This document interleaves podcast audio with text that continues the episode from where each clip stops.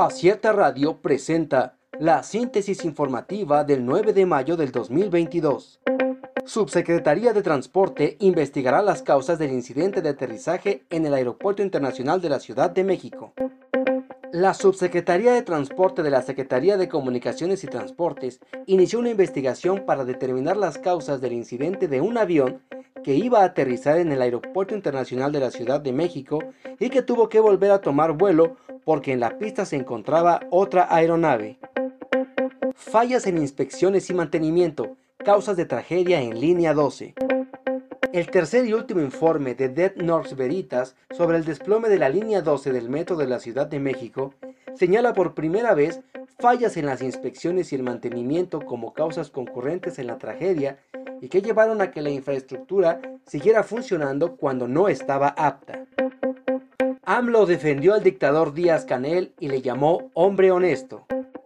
El presidente Andrés Manuel López Obrador aplaudió el trabajo del dictador Miguel Díaz Canel al frente del régimen cubano. Mi gran satisfacción por constatar que Cuba tiene un extraordinario presidente, señaló. Presunto feminicida impide seguimiento de proceso judicial. Un hombre identificado como Marcos GH fue detenido por la Fiscalía General del Estado de Oaxaca por su probable responsabilidad en el delito del feminicidio contra una joven de 17 años de edad. Alzan la voz por una alerta nacional contra violencia de género. Debido a la violencia contra las mujeres que azota el país, organizaciones y colectivos consideraron que debe ser declarada una alerta de violencia a nivel nacional, ya que agregaron no hay estrategias, formas o recursos para atacar las causas que generan asesinatos y agresiones en contra de niños y mujeres, principalmente de aquellas que son perpetradas por las parejas o familiares. ASPA denuncia que rediseño del espacio aéreo en Valle de México solo funciona en papel.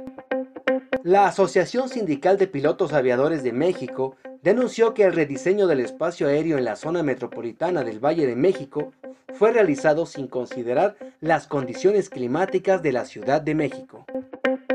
Gobierno federal contratará 500 médicos cubanos y comprará vacunas.